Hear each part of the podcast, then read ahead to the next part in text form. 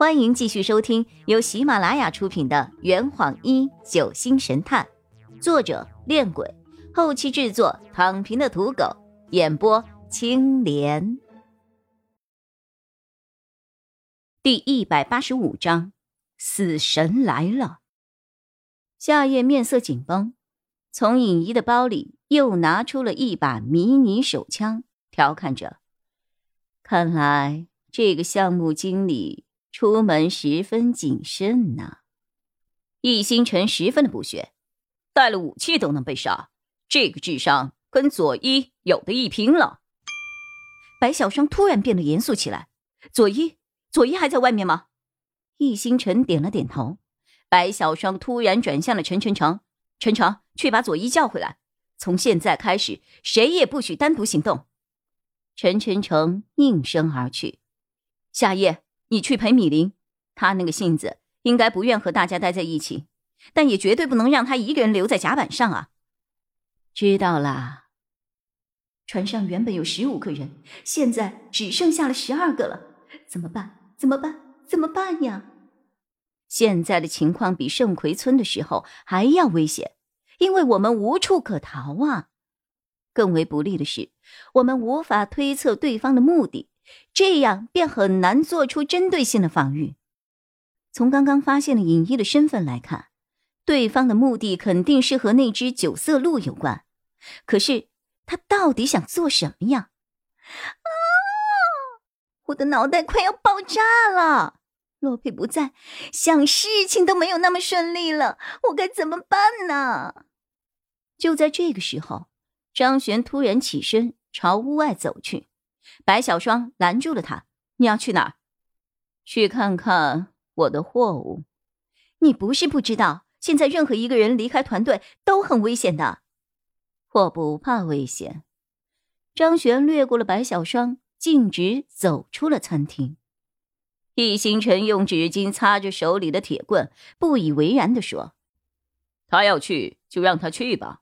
那姑娘看上去挺厉害的，应该能够保护好自己的。”话虽如此，可是，易星辰的话音刚落，陈晨成便跑进了餐厅，他的手上沾满了血迹，他惊恐的吼道：“小双，佐伊，佐伊死在瞭望台上了！”啊！白小双露出了惊恐的眼神，大伙儿一同跑上了瞭望台，发现佐伊蜷缩着身子倒在了血泊之中。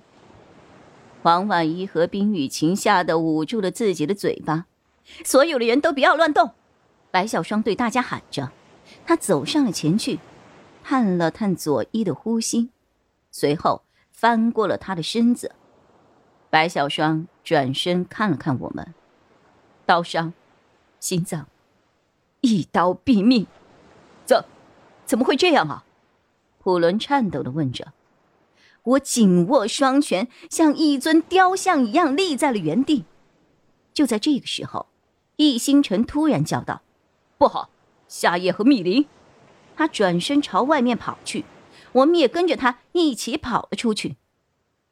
来到陈密林钓鱼的地方时，大家被眼前的一幕彻底吓呆了。鱼儿已经咬钩。但是握着竹竿的陈密林，却没有丝毫反应。夏夜也一动不动的倒在了陈密林的座椅旁。冰雨晴颤抖的问：“他、他、他、他们？”白小双走上去观察二人，一会儿后，他转过了身，遗憾的说着：“脖子上有针孔。”嘴唇发紫，应该是被人注射了毒药。易星辰一拳打在了船舷的围栏上，混蛋！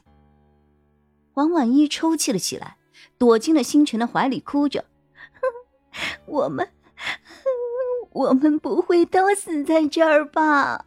嗯嗯，我想回家。”我掐了掐自己的脸颊，确认自己真的不是在做梦。该死，该死，十分钟之内杀了三个人，凶手真的是一个人吗？如果是一个组织的话，船上可以藏人的地方都被我们找遍了，根本没有发现多余的人呢。白小双安抚好大家的情绪后，带着我、普伦、冰雨晴和黄婉英返回了餐厅。易星辰、邵中天和陈晨成则将三位同伴的尸体搬回了他们自己的房间。在餐厅里，黄婉一不停的哭泣，冰雨晴坐在他的身边安慰他。白小双检查尹一的行李，想试图再从里面找到一些其他的线索。普伦给我们每个人都倒了一杯水，不过似乎没人喝得下去。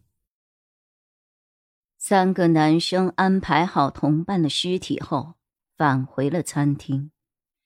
短短一个小时内，我们就少了三个人。大家坐在各自的椅子上，谁都不敢说话。我的内心稍微平静了一些。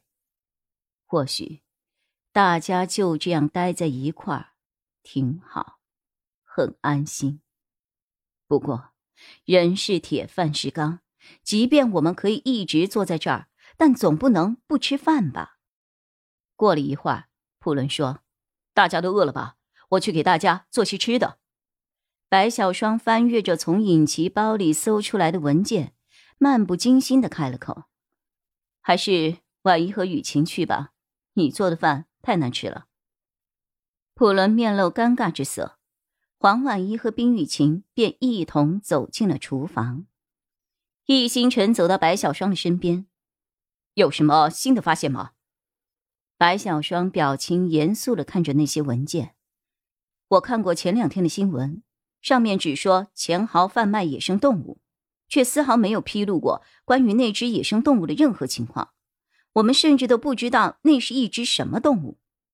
易星辰不解的眨了眨眼，这个事情跟我们现在的处境有很大的关系吗？不知道。不过尹奇既然会选择在这个时候登上前往海湾岛的客船，想来。不会是旅游那么简单。白小双从包里拿出了尹奇的手机，叹了口气：“哎，可惜不知道开机密码呀，否则一定能够了解更多的线索。”啊！这坛已经喝完了，呵你猜出凶手是谁了吗？啊？老板。拿酒来，呃呃，更多精彩，请关注青莲嘚不嘚。